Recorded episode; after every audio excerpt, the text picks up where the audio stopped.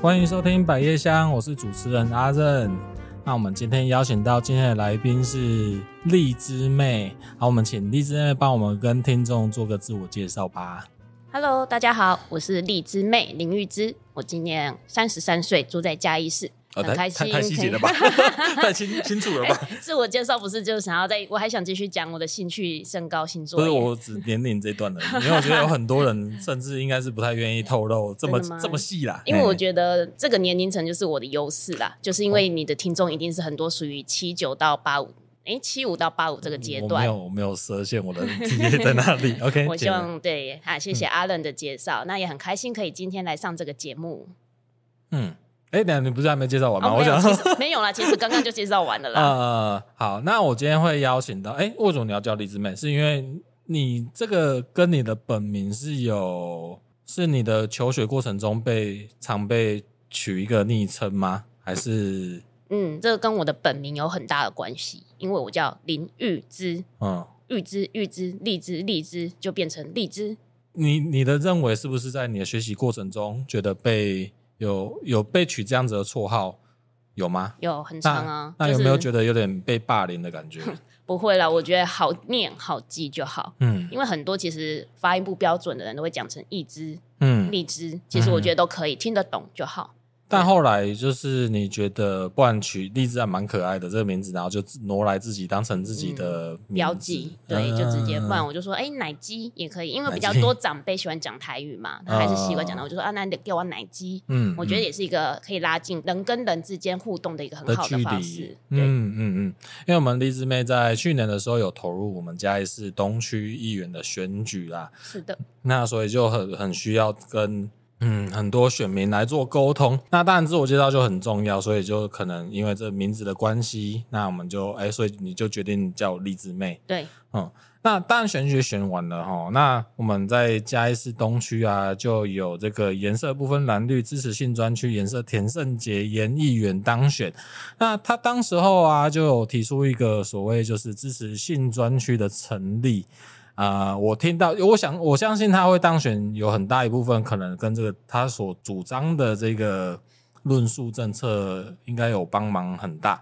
嗯，好，那我因为我为什么我想要请教你的立场，你支持这件事吗？因为比如说像我听到的时候，大家说，呃，当然很多男性这件事情如果从男性议员的口中提出来的话，那绝对会被攻击的体无完肤。那同样是女性立场的，你怎么看待这件事情？这件事情简单来说，我是认同的。可是我觉得它有很多面向要来看。首先是有需求的人一定在，而有做这个工作的人也一定在。那我觉得这个专区的成立，其实是在保障这些有这个工作需求的人，甚至有这个性方面需求的人。嗯，我觉得它是一个很好的一个想法，因为其实它是保障我们这些女性嘛。不管我是有缴税的保障，那我一定是有医疗方面可能都要做健检啊，或者是缴税。嗯，那我觉得就是纳入政府的一个管控保护的范围内，其实也比较不容易会受到哎客人的欺负。至少我是有个管道，我可以去申诉的。甚至之后，因为我们现在都有一个性平专区嘛，嗯，那其实政府我觉得更应该可以纳入一个有关性专区的部分，让这些有需要工作的妇女呀、啊，或第三性方面的人都有一个纾压，或者是他们可以解决这些遇到被霸凌的时候、被欺负的时候。可以去解决的方法，嗯，对，所以我在这个地方我是认同的。可是如果今天反过来看，他把它纳入成一种黑道吸金洗钱这个方面，我就完全不认同了。所以我觉得，如果他的立项是好的话，是为了这些妇女或为了这些客人的需求去做这件事情，我百分百支持。但如果就像我刚刚说的，他其实是拿来做一个洗钱，或者是保护黑道，或者是让黑道作为一种 VIP 的招待客人的方式，那我一定百分百不支持这件事情。所以我觉得这件。这个事情要讨论的地方其实有很多，要看执行的方式。对，执行的方式，对，但他的大概念的认同，我是非常支持的。嗯嗯嗯，诶，我这边也可以提提出我自己的一些想法啦，因为这个性专区啊，就刚刚有提到关于性性别平等这件事情，性专区的成立，我认为不只是女性服务男性之余，其实也有一个需求，可能是呃男性服务女性也说不定。对，这是双向的。那坦白讲，这个性专区成不成立，我们就以现况来讲好了，就是有人在做这些工作。对啊，这是现实啊。对，就是有人在啊，但是没有办法管。嗯，啊，就等等人来抓，然后就就有抓到没抓到的问题而已。对，那现在就是看这件事情要不要浮上台面。这些这些事情让我觉得跟呃烟很像，嗯嗯，就是抽烟，抽烟的人群他有特定的区族群的需求，然后他就被课税，然后他就可以去买烟来抽啊，那就这样。嗯、那如果如果今天这件事情不浮上台面的话，一样有很多走私，然后政府没有办法去做管控的地方。对。对，那我刚刚听听到你的意见，我认为就是说如何去执行，执行，嗯，然后其实我也觉得有一个部分很重要的是，其实是呃性行为的教育，嗯，因为坦白讲，性专区，就比如说十八岁，我他呃目前听到的概念感觉有点像是说，哎，呃，比如说你十八岁了，你可能透过这个政策，你可以可能领到一个红包，或者有点像是就是可能的第一次，对，哦，啊。这个坦白讲，我觉得很有趣啊！搞不好我自己小孩满十八岁，我就把他户籍调到嘉义市去领个红包证明一下。其实感给我的感觉，反而比较像是成年礼的感觉。对，我觉得是正向的啦。其实我觉得台湾人真的很隐晦对于性这一块的想法跟讨论。没错。但我觉得这就是大家的生理需求啊。所以我觉得吧，就像从国小的健康教育一样，我们就只是把它拿来做一个正向的去告诉大家。这件事情的用意跟好处，以及它的必要性在哪里？嗯，对，所以我觉得不需要去用各种带有滤镜的眼光去讨论这件事情。它其实我觉得就是啊，就是。鼓励嘛，对呀、你就是我教你怎么戴套，我教你怎么什么正确姿势，嗯、至少不会有很多对呀、啊，未婚怀孕啊，或有艾滋病或性传染病的产生。我觉得这个效益都是远远大于那一那一包红包的。哦，当然当然，因为、嗯、因为对，这也是我接下来原本想讲的，就是说，其实更重要的是呃，如何教育年轻的年轻人，像国小、国中，对，到底在什么时候投入这些。呃，性教育的知识是最合理的。嗯、当然，有人说越早越好。然后，因为女生要学会保护自己，其实男生也是。对。那要做一个安全性行为，我觉得这个都在性专区的范畴内。那因为就谈到这边，那那个荔枝妹呢，本身也一开始投入职场，也是因为啊、呃，先担任医护人员，对，都是护理师为主嘛，对齁。所以你是在嘉义读崇仁护校吗？不是，我是高雄福音科大毕业的。哦，福音科大，啊啊啊！我是高雄人。哦，我我是哎，哦，对，我是高雄人。我一直以为你是嘉义人。没有没有，我是高雄人。然后高雄毕业之后，我就上台北工作。啊，对，我一开始是在台北的医学院，在信义区里面。啊，我姐姐是辅音的。嗯，辅音，但就是学姐啊。其实辅音真的是培养出很多很优秀的护理人员。对，嗯。所以你当时是哪一个科？我就是护理系。啊，护理系，对，我是就是科技大学毕业，嗯、然后毕业就顺利考到证照，然后我一开始是在急诊室上班。哦，急诊哦，很很硬诶。对，可是那时候就是你知道，年轻人就是满腔热血，我就是要进去那个急重症来训练自己，让自己的有所学有可以付出的地方。那时候，但我觉得就是急诊区完全就是哦，我现在讲不好，但我觉得它就很像摇滚区啊，就是你 是你一定会看到第一线最血淋淋的那一幕。然后我觉得，甚至哎，欧卡会进去吗？欧卡都不进去吗？没有没有，都一定进来，都一定进来。有问题都一定先送急诊室啊。对，所以你印象最深刻的那个画面是什么？其实有很多个，不过我印象最深刻的是有一个阿伯，其实他的胃癌已经很严重了，嗯、所以我们那时候是边输血他边吐血，你就觉得。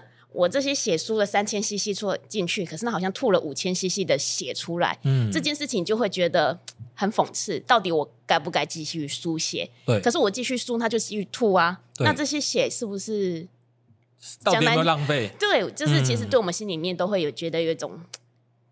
平衡点不知道该怎么办，可是家属又是想要当然想要拯救这个人的生命嘛，所以我们当然能尽力的救他。可是看到他这样吐成这样，当然你也会很不舍。我觉得这是其中让我印象很深刻的。嗯、然后第二个，其实很多都是因为车祸进来的，对。那有的真的撞的是稀巴烂，真是烂到你真的觉得。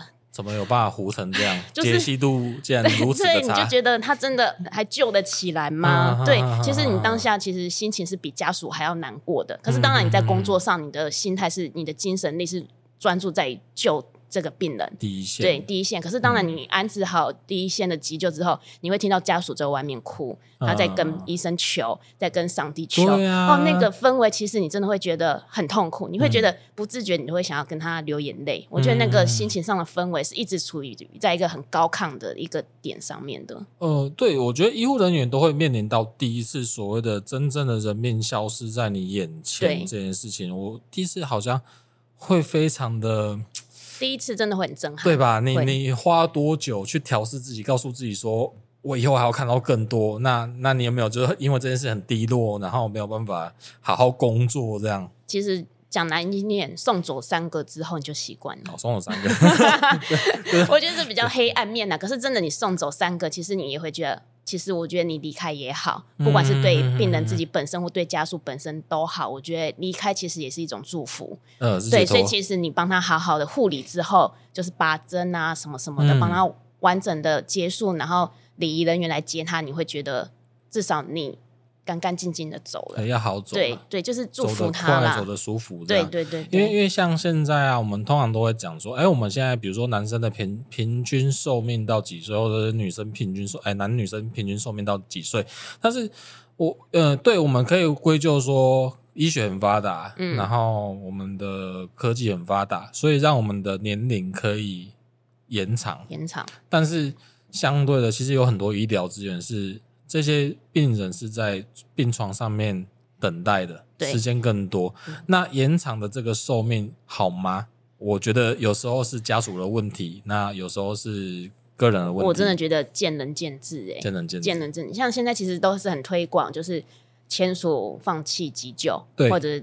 就是或者签署器官捐赠，我觉得这两个意向也都是好的。嗯、其实我觉得人的生命真的，它的精华就是我还能自己活着动，我还有自己有意识，那才是最精华的。当你真的在床上卧床的时候，我觉得那真的是生不如死。嗯、尤其你要一个护理师帮你翻背、帮你插管、帮你喂食，你哦，我真的觉得那个身体上的痛苦消磨，真的是消磨。嗯、所以。其实我的爸妈跟我自己，我觉得都很明理，就是我们都签署了放弃急救这签签署书。嗯，可是这这个有一个 bug，就是我签了，但是不代表我的先生或我的小孩也同意这件事情。如果他们不同意，等于这件文件也是没有效果的，因为医生不敢说啊，因为病人本身有签，所以我真的就放弃急救，因为他也很怕被家属告啊。对，所以我觉得这个是一个很大的 bug。嗯，对，所以我就觉得还有很长要进步的一段路啦。那先生支持吗？他肯定要支持的啊！哦，那 OK 了。我相信他不太愿意推一个坐轮椅要坐十年的人。我觉得对他也好，因为我觉得对，这真的是一个项目。我觉得爱对方其实都会觉得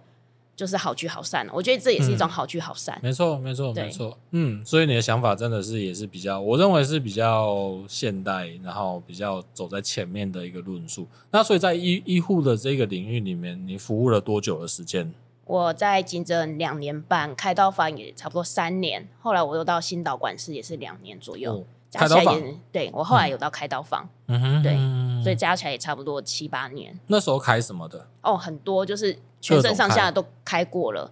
对，所以那时候其实最后我待的都是神经外科。那神经外科就是脊椎、脑部、头部这些东西嘛。对，所以那时候我印象很深刻，就是有一个病人的，就是脸皮，它是直接被剥下来，就很像你吃鸭。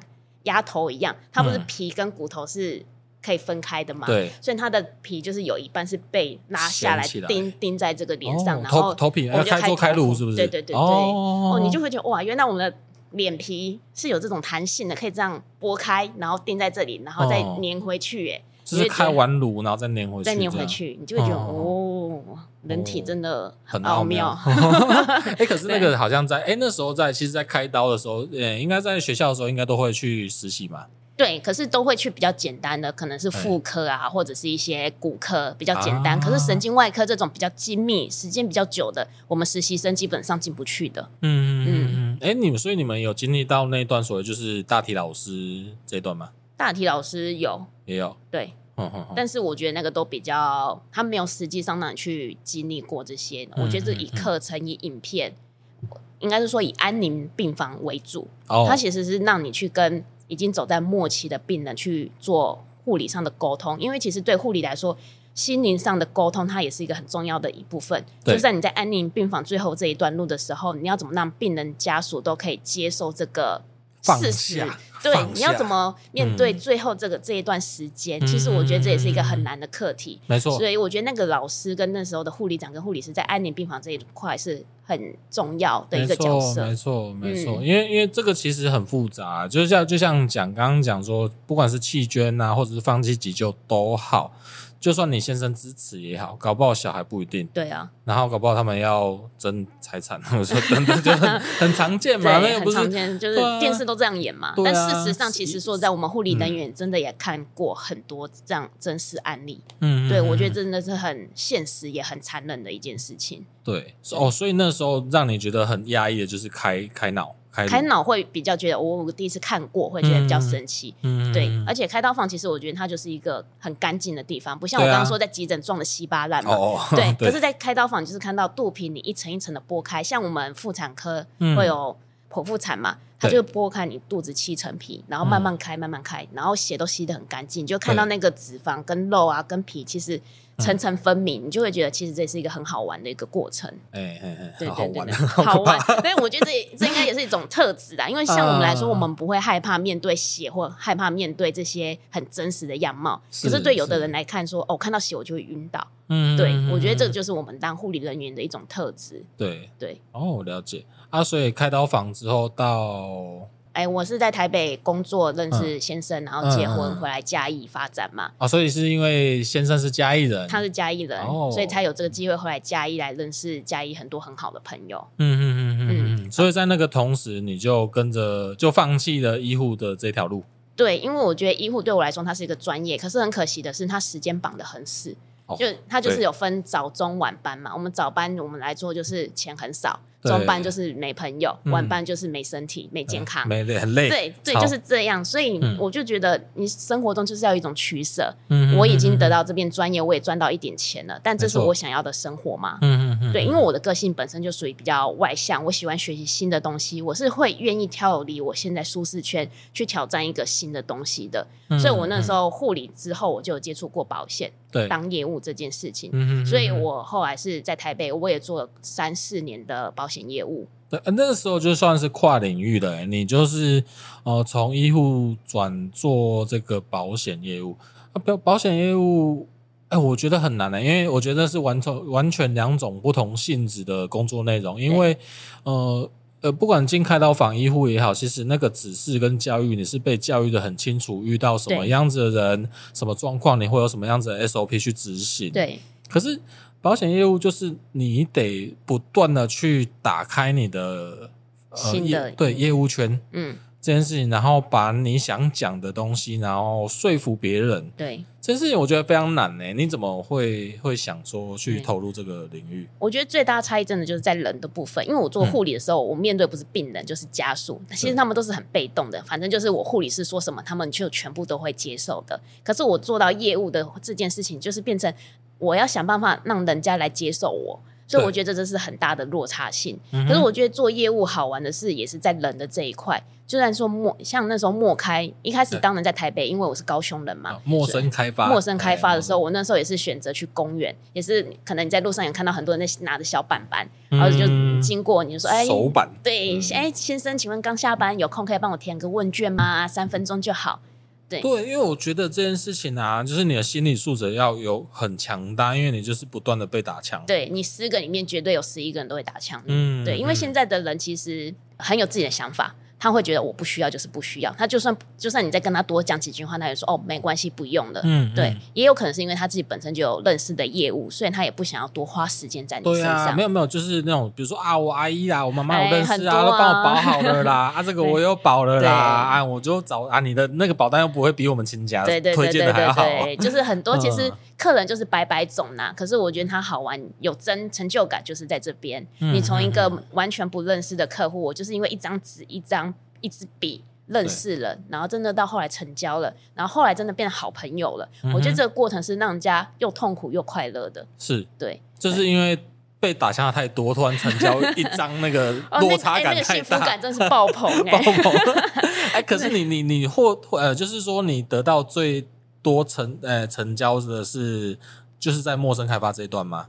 对，我觉得我成长最大是陌生开发这一块。哦，那所以你的策略是什么？你的就是去公园，然后人潮多的地方。人潮其实策略也没什么，我觉得那时候就是个拱大，就是出生之犊不畏虎，嗯、反正我就试试看嘛。先讲，反正被拒绝就被拒绝，反正他这次拒绝我，他也不会知道我是谁。嗯，对，所以我会觉得没什么好丢脸的，我就讲，我只要有讲，我只要有讲，我就有一次机会，嗯、说不定那我讲了一百个，有十个我也是赚到啊。那你有没有有没有尝试转换？就是说你的 opening 要怎么改，然后会特别吸引到人？呃，有，当然会一直中间哈哎这样，哎，挺 要共贼，中间会一直调整啊。那中间当然想啊，还是我去整形好，还是隆乳是不是更适合，会吸引人？哎，对啊，但后来发现自己不适合走这一块啦，所以还是乖乖的，就是用真诚、用热情、用温暖去来吸引这个人吧。对，因为我觉得在短时间内要让人觉得你的态度，嗯，我觉得是很难的，就是感就是有温度啦，有事情，我觉得你要在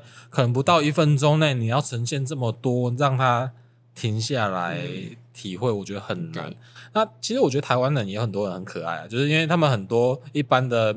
人啊，一般人就是，其实他搞不好会先听你讲，他也不好意思，他可能不知道怎么打枪你，对他不好意思拒绝。其实我觉得不好意思拒绝就是我们的优势。对，对我就在他不好意思拒绝我之前，先让他至少对我是有好感，不会对我很反感的。嗯、所以我觉得这时候笑容就很重要。对对，就是亲切又、哦、可能也不是说塞奶，就是。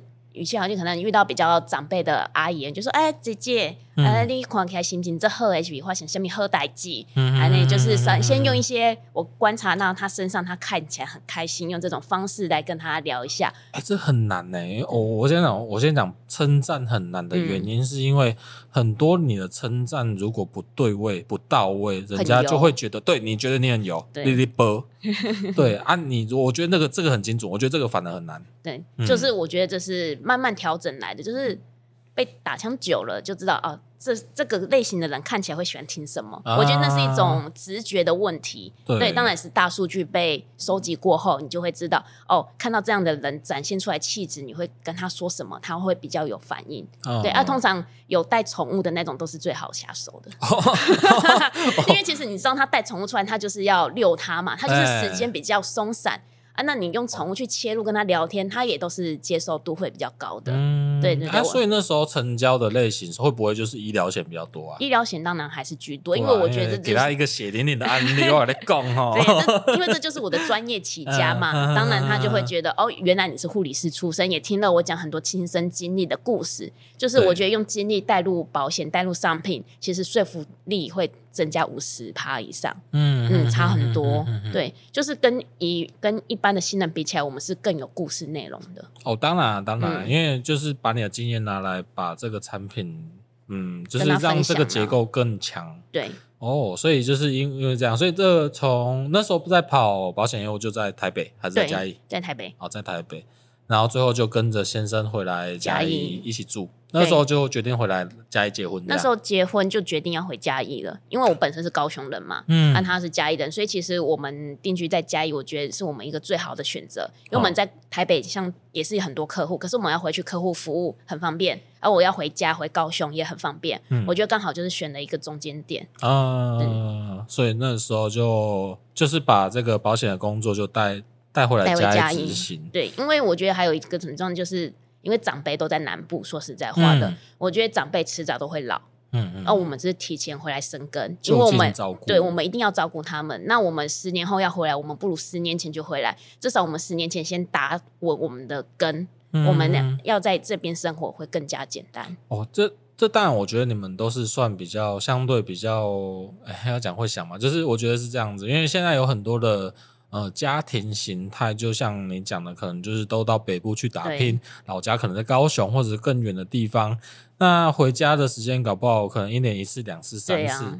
对，那可能甚至连这个爸爸妈妈跟你讲电话时数，搞不好 这个时数加起来，搞不好可能还不超过二十小时。对对啊，就是我一直是这样。那当然，如果你们觉得，因为我我觉得始终要面对长辈的陪伴这件事情，长辈离去这件事情，哎哎，就是嗯，对，因为因为这样讲哦，因为呃，像前几集我有跟我录一个就是 J 先生，他就是在做这个消防役的，嗯、然后就是有遇到就是亲人离开啊，就早上的时候都好好的啊，跟你啊就是跨等级、跨连续剧啊，然后到最后出去买个菜吃个饭，然后他就躺着，然后就离开了。离开了。那这样到底是好不好？然后家庭家长一定会说哦，拜托那个给我看买嘞，然后我就觉得哇，因为因为这件事情啊给我启发很深，因为。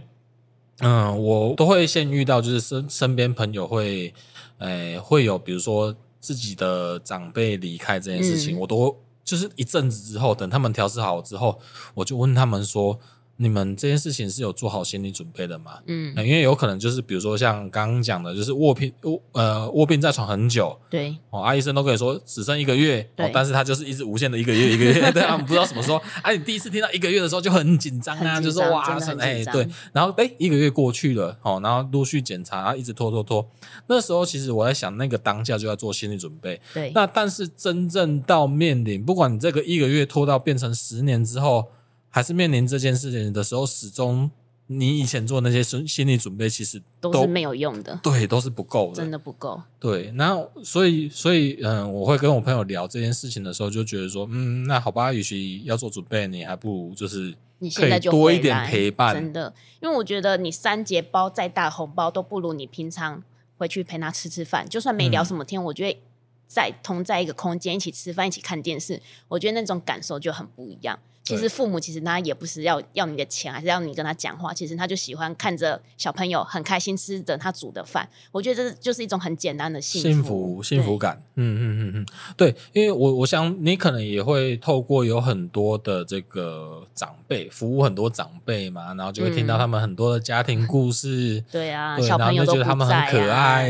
然后对，就是你会发现，就是说，哎，其实他们年纪越大，然后其实他们要求的，哎，就有点像我们就会讲就讲啊，就是老。了就会很像小孩，嘿。嘿嘿，老了就像小孩，那、啊、小孩只是小孩，老了又变小孩，对，所以对于我觉得这样子规划是好事啦，对，对啊，这样就近照顾哇，不然这样往返也也很辛苦，对，对啊，我也是希望就是，当然我们听众朋友可以，呃，我我我当然没有办法去帮大家去决定什么，然后我们这个就是一个方式，嗯，那其实动机也没什么，就是你可以好好跟。就是家里多讲点话，嗯嗯，搞不好你一天多播个十分钟跟家里爸爸妈妈讲话，搞不好爸爸妈妈就会觉得很开心，真的哦。或者是突然多回去一趟，那我爸爸妈妈得 宽桌子喝聊哎哈，就是来让好久不见的，就是小孩，就是让他们觉得很开心。对，因为其实台湾长辈就是这样刀子口豆腐心呐。他虽然说表面上说啊，你个等来冲啥，安诺安诺，但其实你都知道他心里真的很开心。对啊，其实我觉得做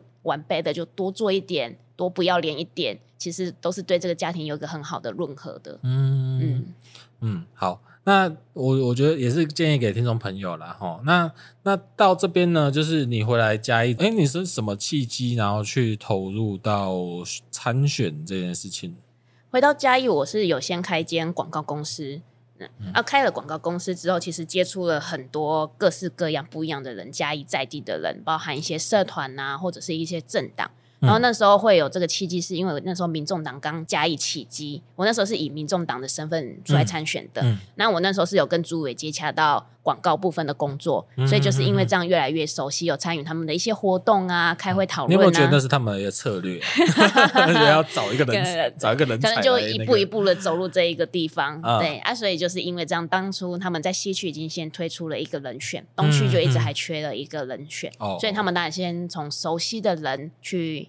询问，先去面谈，嗯、去访视，这样。那经过一番抉择之后，觉得哎、欸，我是一个不错的人选，所以就问我有没有这个意愿，愿、嗯、意出来，就是用民众党的身份来参选东区议员。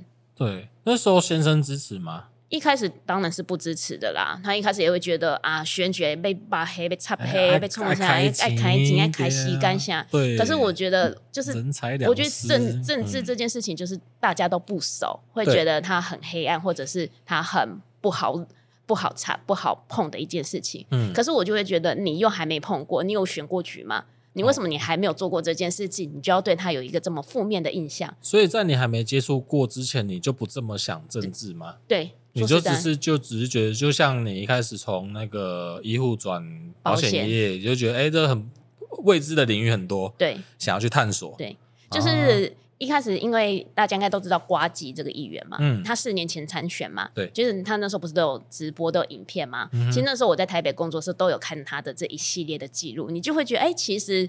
政治好像就像他说的，门槛没那么高，嗯，然后他其实也蛮透明的。那你只要用你的努力或者你的一些想法，其实你也是很有这个机会的。嗯、但我觉得大多不透明，但他是很透明的。对对对对对，所以我就觉得他给了大家很多一个启发。所以我一直觉得政治的那个参选的门槛不应该这么高，嗯，对，他不应该是去让年轻人受限、不敢踏入的一个领域。对对，这是我一直以来就是从参选以以前或参选以后。我都有一这样的想法，所以只要有人问我或跟我分享，或请我跟他分享，我都会说，我觉得只要你有想法，其实你都应该踏入进来看看。嗯，对，我觉得这个成长是跟以前做业务又不太一样的。你说他门槛高吗？我觉得还好，因为以嘉义的议员来说，他的参选金就是十二万。嗯嗯嗯，对，而其他的钱的花费都取决于你自己要不要花，你要怎么花？哦、就是报名啦，就是对对对，就门票啦，门票十二万，对。然后后面看你要花多少钱去行销，都是你自己处理的，就自己决定这样了解。对，因为我觉得贸然，嗯，讲贸然嘛，就是投入政治啊，其实有一件事情就是等同是等同的，就代表你被 label 了，你就是什么颜色，或者是你的立场就是那个样子。但是其实我我我来看呐、啊，就是我我会觉得说，其实就算你是什么政党，但其实你不一定就是。呃，你要坚决你的立场也好，或者是政党立场也好，但是其实我认为要更多元的方式来讨论，嗯呃，因为不然，比如说啊，就可能要会说啊，嘲笑你，比如说让你四趴党啊，你怎样啊，嗯、对啊，哎，我哎，可是对，回过头来，为什么我要选择的是民众党？我我一开始就想说，是不是因为你是医护出身，所以然后跟可能跟党主席的出身有关系？还是，是对？为什么你不去选其他的政党？嗯应该是说柯文哲那时候做的事情让我是有印象的，还是只是因为 那个民众党找你做行销？啊，没有，当然了，这做专案 有哎客人就可以。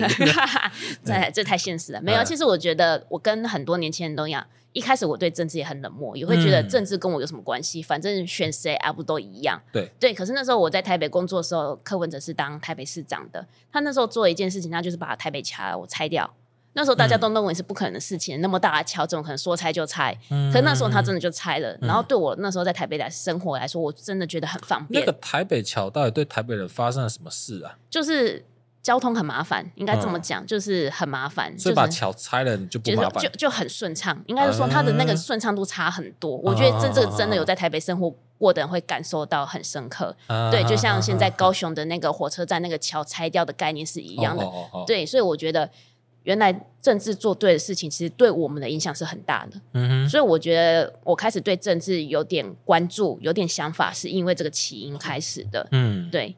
那我觉得到底为什么后来选择民众党？我觉得倒也不是因为民众党特别好，还是特别怎么样。嗯，我觉得那就是一种特质的关系。因为我觉得政治版就是在我们生活中的小事，从民众出发嘛。当然，这是他们的一个。核心价值，对对，所以我真的觉得我也是认同这件事情的，嗯，对。那我也认同，就是他也觉得政治就是在做事情，你不要有多余的包装或多余的什么的 slogan，反正你就是做对、嗯、做好的事情就好了。对，因为我觉得近期的政治真的比较偏向在个人身上，嗯、就是真的有点像新闻媒体来讲，像造神好了，就会把。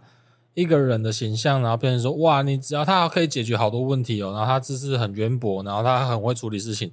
但是相对的，不管今天在哪一个，就我来看呐、啊，因为算我我我也不懂政治，嗯，但是我我反而期望的是团队的事情。这不是说我一个问题，比如说我今天可能跟总统讲说，拜托你要解决什么问题，那就算总统跟你说好，那他也不会嘛，也不是他来处理啊。当然，他也是让。嗯。团队啊，对，嗯，对应的部会、对应的团队来去执行这件事情嘛，嗯、对啊，所以我反反过来，其实就是更愿意相信团结这件事情，嗯、就是呃，当然他就是一个团队啦。那我呃，所以团队会有很多问题，因为有很多人就会有很多问题，有人就有问题，对这个真的是没办法的。嗯、呃，所以就是在这时候加入到民众党，对，嗯，然后他说服你，就是投入选举，对。就是我觉得想要用一个不一样的方式来选举看，因为大家都认为选举这正二代嘛，或者是有钱的人啊，啊通常都是正二代。对啊，因为正二代当然像，因为参选过，你才知道正二代的优势在哪里。嗯、对，到底为什么他会比一般的素人要来的有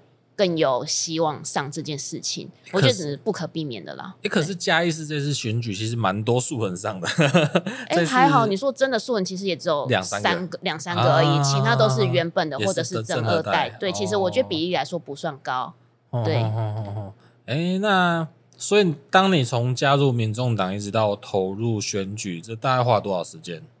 加入民众党大概两年，哦、但投入选举，对、嗯、选举大概是前面的，就是选举十一月二十六号前面八个月这段时间而已。嗯哼，所以我的准备时间其实相对人家来说都是短很多的，因为很多人都是一年半之前，甚至到两年就开始在做这件事情了。嗯哼哼哼哼。那为什么？那那从你开始决定要？投入选举，你你的策略是什么？你怎么开始规划你的个说拉票啦？你你怎么开始经营你的竞选总部啦？你开始怎么执行你的选举前的工作？嗯，策略其实就很简单，就是哪里有人我们就往哪里去。啊、对，啊、然后站路口，我应该是那时候嘉义算是最早站路口的，因为我知道我自己的劣劣势就是。谁都不知道我是谁，因为讲难听，我就不是嘉义人，嗯、我就不是在哪一个区、哪一个里长大的一个在地囡仔。我可能如果是在地囡仔，我的叔叔、伯伯、阿姨，至少大概共几下，大概他都会知道相传，或者是谁。对，嗯、可是我就是很简单，我们家也没有一个政治的背景，就是完完全全就是一个很干净的白纸。所以我那时候算是很早站路口，嗯、然后很早去跑公开活动，一些庙会啊，或者是一些人多的地方，嗯，对，嗯、去接触。人很多，对，就是一直发卫生纸啊或口罩，嗯，去介绍我自己，对对对对，嗯嗯嗯，哎，那时候你有加，你有你有去做那个吗？那个叫什么？那个你的证件的论述、证件发表会？有。哦，所以当时候你比较想要做的事情是什么？哪一个方向的事情？那时候其实也是推出了五大个方向，嗯，对。不过我觉得我那时候比较着重的是在于，因为我本身是妇女嘛，对，然后我是职业妇女。可是现在其实很多像我们职业妇女遇到一个最大的问题，就是到底我们要在生小孩跟做我们的事业之间做一个选择。嗯哼，这是这是一个很现实的问题，因为我要冲事业生小孩，我必定可能到三六三七我才能生小孩。嗯，可是三六三七生小孩，我的身体负担得了吗？就高龄产、啊，就高龄产妇了。嗯、那如果我选择在二八二九生小孩，那我的事业其实可能已经到一个中上要往上冲的时候，嗯、我就停住了。对啊，嗯、然后我又因为这个小孩，我要绑个五六年才有机会再回职场。那我回职场一样三六三七了，我还有在我二五二六的那个冲劲跟那个梦想跟理想做这件事情吗？可能被小孩消磨掉了。对，都有，所以我就会希望，如果在冲事业的妇女，至少她在，因为我们现在。像刚刚说医学很进步嘛，嗯、在于人工生殖这一块，是不是可以多做一点补助？补助对，啊、因为嘉义这一块其实是没有很薄弱的，可是以台北或桃园来说，其实他们这一块做的还蛮不错，蛮、哦、完善的。桃园都蛮成，台北都很成熟。所以我那时候比较关注是在于这一块，我希望在妇女同时从事业同时，她可以拥有享有生小孩的权利，嗯哼，对，而不是说我只能选择其中一个而做掉另外一个牺牲。嗯，对，那你那所以你有到相对应的单位去宣说这件事情吗？因为因为其实啊，我觉得妇不管是妇女或者是小孩，其实嗯、呃，我觉得主张都是好处，就是好意，嗯、就是我觉得今天当然会因为不同的参参选人会有自己的想要主张的事情，对，嗯，然后呃，那那这个过程中，你的开始安排，比如说站点啊，然后去参加证件发表会，那你还有什么的？行呃行为，我觉得我那时候比较特别，是因为嘉义的小朋友也不少嘛，所以我们就有做图画纸，就是正面是给小朋友涂鸦的，嗯，后面就是我的证件这样。哦、然后我们那时候就到各个国小跟幼儿园，他们下课的时候发图画纸给小朋友。就是让他们回家涂鸦，嗯、然后爸妈在欣赏他们作品的同时，当然也会很顺手的翻过来背面，好像有字就看一下。哦、所以那时候其实我觉得这个方式也很不错。嗯、就是那时候嘉义没有几个人做这样的事情，嗯、对，就是从小朋友去切入，因为小朋友都爱画画。对啊，其实很多后来就是大家都会主动说去说，哎，你们还有图画纸可以涂鸦吗？嗯，对对对对，就是我觉得比较特别的是这个东西，从这个面向去切入。对，因为我也觉得我的证件或者是我的人设，其实也是比较符合这个年龄层的。嗯，对。嗯哼，所以我就从这个地方去做切入。所以这个这个策略也是你获得，或者是说你投入选举里面回馈到最多的方式吗？嗯、对。回回馈到还蛮多很正向的，就是有几个爸妈真的是因为这样，然后后来看过好几次，对，就是也变成很不错的朋友。嗯，对，因为其实嘉义就很小，其实你到哪里都很容易会遇到一些当初跟你碰过面的人。那我觉得我的记忆力还不错，只要我碰过一次，我大概就知道我在哪里碰过你，我就会很主动跟他打招呼。那其实人就是这样，他觉得你被记住了，会主动叫出他或跟你打招呼，他就会觉得很开心。哦，当然，对，那。对于那时候来说，我算是比较半公众人物，因为我出来参选，所以大嫂、嗯、大家多多少少会可能看过看棒或是什么的，所以他就会觉得哦，你这个算半公众人物，你还看过那么多人，你还对我有印象，你真的很有心。嗯、所以我觉得那时候也是我的一个优势之一。了解，哎，因为像我就真的很不会记名字，我超级不会记名字哦，就是真的很不会记。嗯，脸盲应该说脸盲吧。都忙，嗯、就是 就是我真的会记得一个人的名字，或者是他的长相，是透过好几次啊，或者是聊过很多次的天、啊，可能见过见过几次面，一次两次，搞不好我都还没办法记得他名字，或者是他长相，然后可能要透过呃三四次、四五次，然后我才才有机会记得。对，他、啊、记得就是哦，那为什么会记得？可能就是常见，或者是我觉得这个人可能就是真的要记一下，有记得名字，对，很有特色啦，哦、或者是他的身价地位是值得你去记住他的啦，欸、对，但你就不行，你就不能这样，你你就是你就是得大大小小，就是不管不分任何的组的，不要去分类，这样就都得记得。但我就不行了，因为我真的 我不知道为什么，我就很不会记名字跟记记点。可能你有在厉害的地方会记得很多事情啊，啊在你厉害的地方你会记得很多事情、啊。呃，没有，没有太谦虚了。没有没有，因为因为比如说像我好，我自己会看动画动漫好，对我。那我相信你对里面台词、角色名字一定都很相当清楚吧？对呀，这就是你厉害的地方。但是我连角色名字我搞不好记不起来。嗯，嘿，就是如果那名字太复杂，记不起来。但如果他他在这个作品里面他有呃小名的话，我就可以记起来。哎啊，我觉得记名字还蛮难的，对对我来讲。但我觉得这也是一个很细节，但是会让人觉得很贴心的一个、很窝心的一个方式啦。对，那嗯，好，虽然我们在这一次的选举可能没有没有机会为大家服务哈，那所以你还会想要再投入下一次的选举吗？我觉得事事难预料啦。虽然说我选完隔天我就回去，因为我选东区嘛，东区三十九个地方，三十个九里，所以我就已经有再回去，每一个里一定都会有两三个。跟你很不错的交集的，甚至是可以算是调咖的那一种，嗯、我觉得都有再回去拜访他们，去联系这样的感情。谢谢票也是对，其实我觉得那个感受是好的，对，对，所以我觉得我还是有陆陆续续在做这些事情，不管是在面对新的人啊，或者是维持那时候八个月打下来的一些感情，或者参加公开活动，嗯、或参加公祭，我觉得我现在都还是有在做这些事情，甚至我也是有在继续经营我的粉砖。啊，对，我觉得。我不想要浪费那八个月的机会跟时间经验，对。嗯、如果我八个月说停就停，那真的什么都没有了。哦，嗯、所以真的有机会，可能下一次也会争取。对，有机会，对，当然。嗯，好，那最后呢，我们来聊聊行销公司这件事情好了。好，因为就是你从医护在加入民民众党之前，那你就开立了一个行销公司。那行销一定是现代里面最需要被大家重视的。以前搞不好传产搞不好可以不重视啊，就是所谓品牌化这件事情。以你的想法，行销是什么？你会怎么去执行？行销，我觉得简单来说就是让人家知道你嗯是谁或是什么物品，它就是让大家知道这是什么东西。嗯，这是一个我觉得以行销来广义来说的话，就是这样而已。那、嗯啊、怎么做这件事情？我觉得有很多方法。我觉得每个人特色都不一样，像刚刚说的演艺员一样，他的行销很厉害的方式就是“田圣杰”这三个字吧。嗯，大家对“田圣杰”这三个字就有印象，不管是他的穿着或者是他的外表，嗯、我觉得这就是一个很棒的行销方式。对，那当然后面可能小商人的。帮助啊，或是什么？嗯、我觉得像小小商人的行销也很厉害。他不从十几年前从 PPT 到脸书，他不断的曝光，不断的发鸡排。我觉得这都是一种很好的行销方式啊。嗯、对，所以我觉得行销是各百种，但是适合你自己的是哪一种？嗯、我觉得都说不准。嗯，所以你要经过各种尝试，你可能尝试了一百个，终于达到了一个哦，我真的很成功行销出去了。嗯，那我觉得那都是你的很属于你的行销方式。嗯哼，那你比较擅长的是所谓的线下行销模式，还是像是社群的行销类别？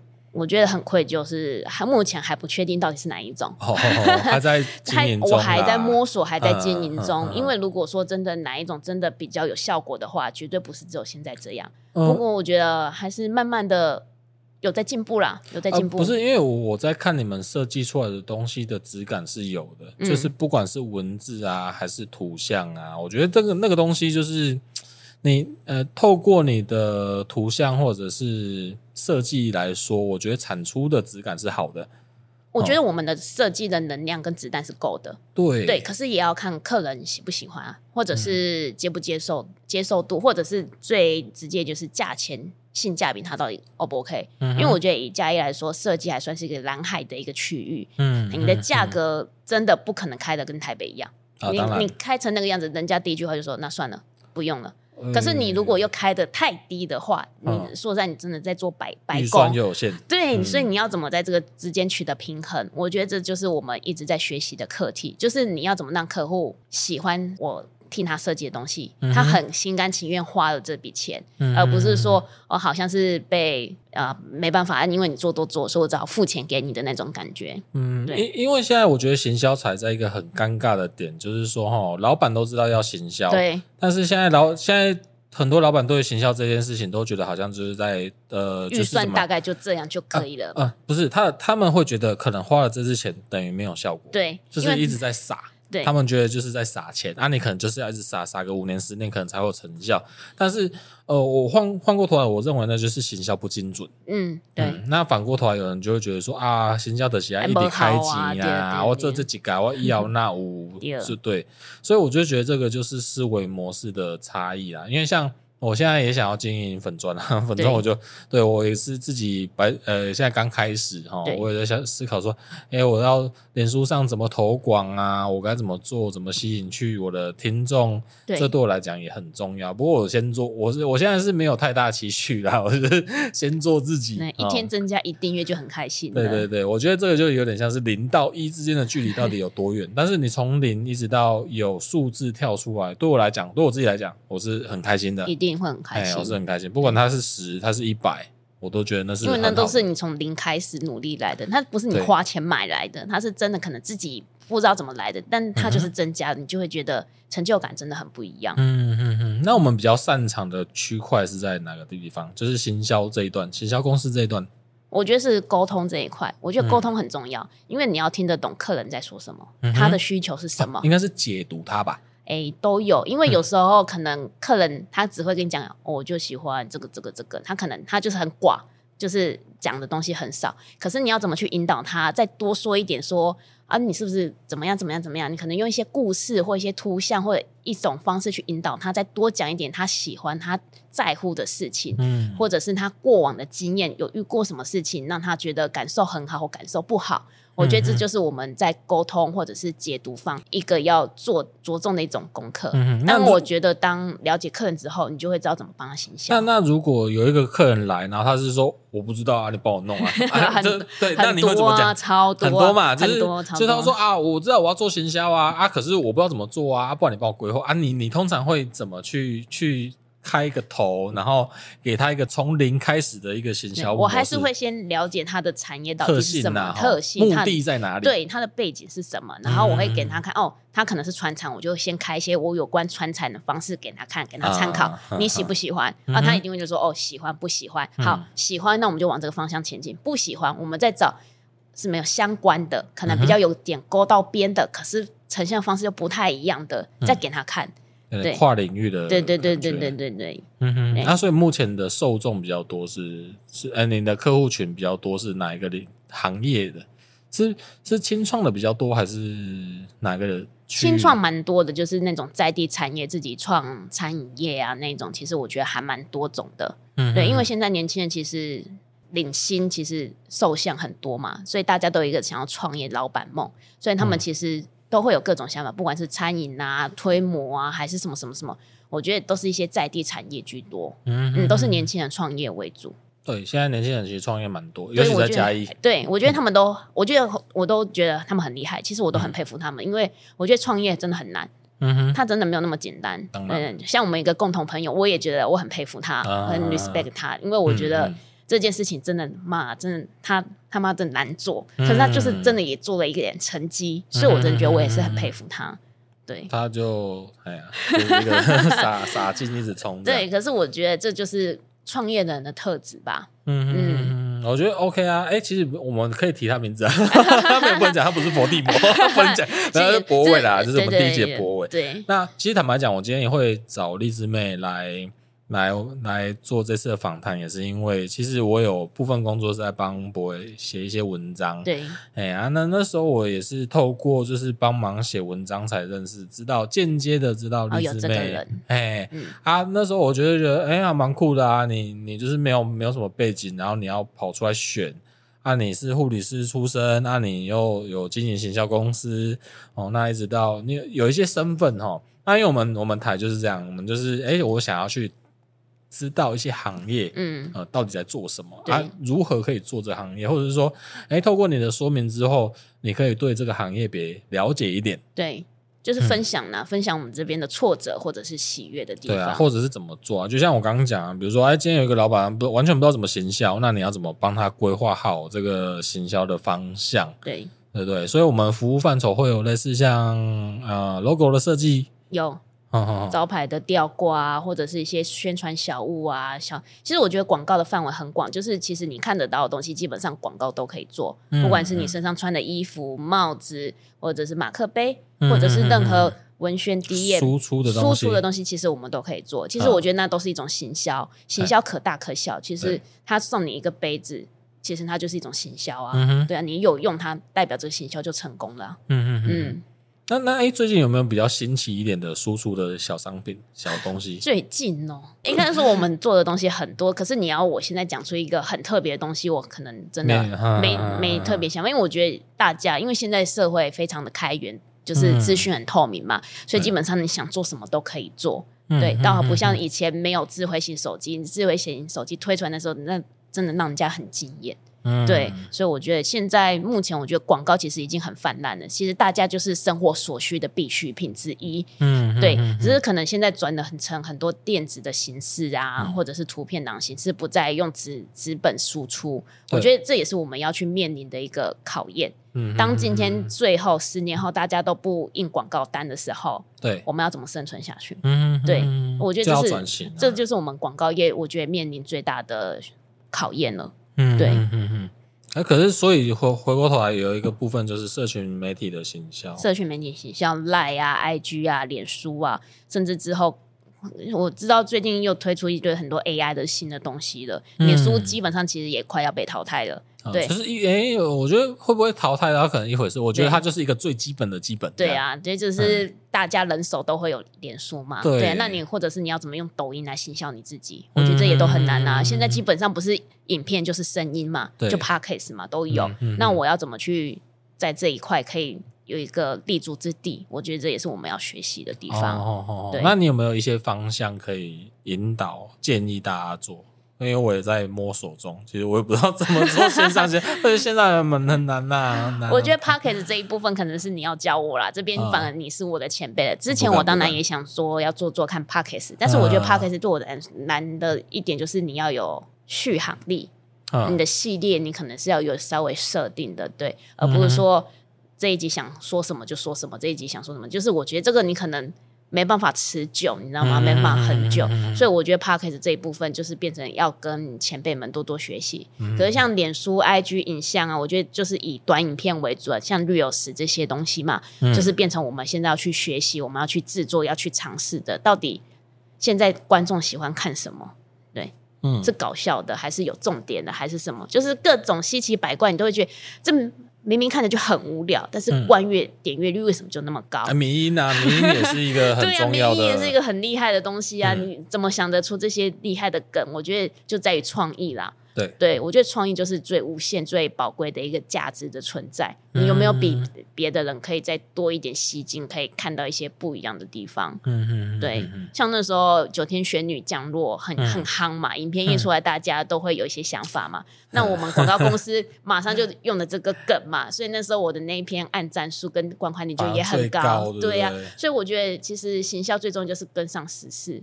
你秀到现在，大家对什么有兴趣，就赶快就是从那一波，因为大家都会去观看，都会 hashtag 那个相关的东西嘛。而且它有个特性，就是现在这个状况有个特性，就是说来得快，去得也快。对，所以你就是要跟对船，赶快跟跟到了，赶快上船去。哎，你至少有可能吸到一两百个粉，对，然后下一波来你又吸到一两百个，其实累积起来也很多个啊。而且像九天玄女这种。这种东西又没有 IP 啊，就是你你 对。啊，你跟神明拿拿然后什么，就是你想、啊、你想做就做就做这，但你没有办法像阿汉一样那么有创意有特色，那就是。这就是我们要去调整的地方。我我真的觉得是周期之快，我觉得大概就一个礼拜而已，差不多一到两个礼拜，差不多很快。然后久了就变腻了，恶心想吐。对，就像那时候 游那时候鱿鱼游戏一样嘛。哦，一开始多夯啊，大家都要穿那一套衣服，都要那个那个小女孩唱的那首歌，我有点忘了。啊，对呀。后来是不是大家也觉得好烦？可以不要再出现我的界面了吗？对啊，所以有时候实施就是这样。哎，那个鱿鱼游戏讲到这一步，就是因为我对韩剧，哎呀，刚刚感觉要惹怒啊，就是我没有很喜欢看韩剧啦。哎啊，因为有时候如果去。甚至是看一些比较主流电影的内容啊，有时候去思考，然后去跟他讨论那些事情，就觉得自己显得自己其实不是 很很那个啊。OK，可是这是群众效应嘛？对，因为大家都在看，大家都喜欢，你不跟人家讨论，就就觉得你好像没有 follow 到这件事情。不要去讨论那个合不合理，但大家都喜欢的时候，就大家就是啊，反正就是啊，我有看啊，哦，对对对对，知道梗在哪里，因为人就是一个团体动物嘛。对对啊。我我自己是没有很喜欢，就是跟风，没，有没有很红？因为像像最近也是那个《灌篮高手》啊，没有去看嘛，《灌篮高手》。《灌篮高手》哎，当然，诶，可能要播出时间应该下下档了，应该快了啦，因为也蛮久了，从过年到现在。哦哦哦啊，我我觉得像我我就没有去看，嗯，诶啊，我没去看的原因是因为，当然我自己有小孩，是是一个有两个小孩要顾，哎啊，然后再就是说。其实我很很不喜欢在大家去很在热头上的时候去看，嗯，啊，原因是因为我也不会想要在第一时间跟大家讨论啊，因为如果在第一时间讨论，然后没看过的人又怕被暴雷，嗯，然后我我看电影最怕一件事情就是这样，当你看完之后，你就开始逐渐在忘记，嗯。嗯，你比如说你今天你今天去看啊，你搞不好一个月一个月之后，你可能大概就是印象可能只剩下七十趴，对，然后会随着时间慢慢的在减少，对。那我会想，对我而言呢，我自己这是我自己而已，就是说我会觉得说，嗯，那与其这样，我想要晚一点再去看它，嗯，然后让大家都已经忘得差不多的时候，然后我再去提出来，然后没有我再去看，嗯，哎，然后我再看的时候，我就会对这个整个剧脚本啊轮廓很清晰。然后我就觉得，哎，就是我也不知道，我可能我自己就是，嗯，就是这样子的个性，应该就是喜欢深度了解这件事情吧。嗯，也不知道，反正就怪怪的啦，我感觉怪怪啊，我又不想去人挤人呐，我不想人，我有那个人群恐惧症，哎，人群密集恐惧症，哦，真的啊，你不觉得像假日的嘉义市根本就不是嘉，就不是嘉义人，就是火鸡的坟场啊。对啊，对，就是大家就挤进来。嗯，那你你来嘉义这样生活多久？五年了，五年了。对，那以你从一个外乡人的立场来到嘉义市，来到嘉义生活，呃，对你冲击最大的美食是什么？冲击最大的美食哦，我真的觉得鸡肉饭很厉害。我第一，嗯、我其实我在外面生活也都不吃鸡肉饭，因为我觉得鸡肉饭好难吃哦，又干又咸，就是没有那个味道，嗯、所以我就觉得哦，谁要吃鸡肉饭呢？啊？嗯、可是那时候。刚开始跟老公交往的时候，就是半夜两三点回到家里，那时候只有剩文化路的郭家鸡肉饭。嗯嗯，第一次吃真的惊艳到，哦，原来鸡肉饭是这种味道跟这种口感，这，这种特色这么好吃哦。嗯、那时候就是还觉得哦。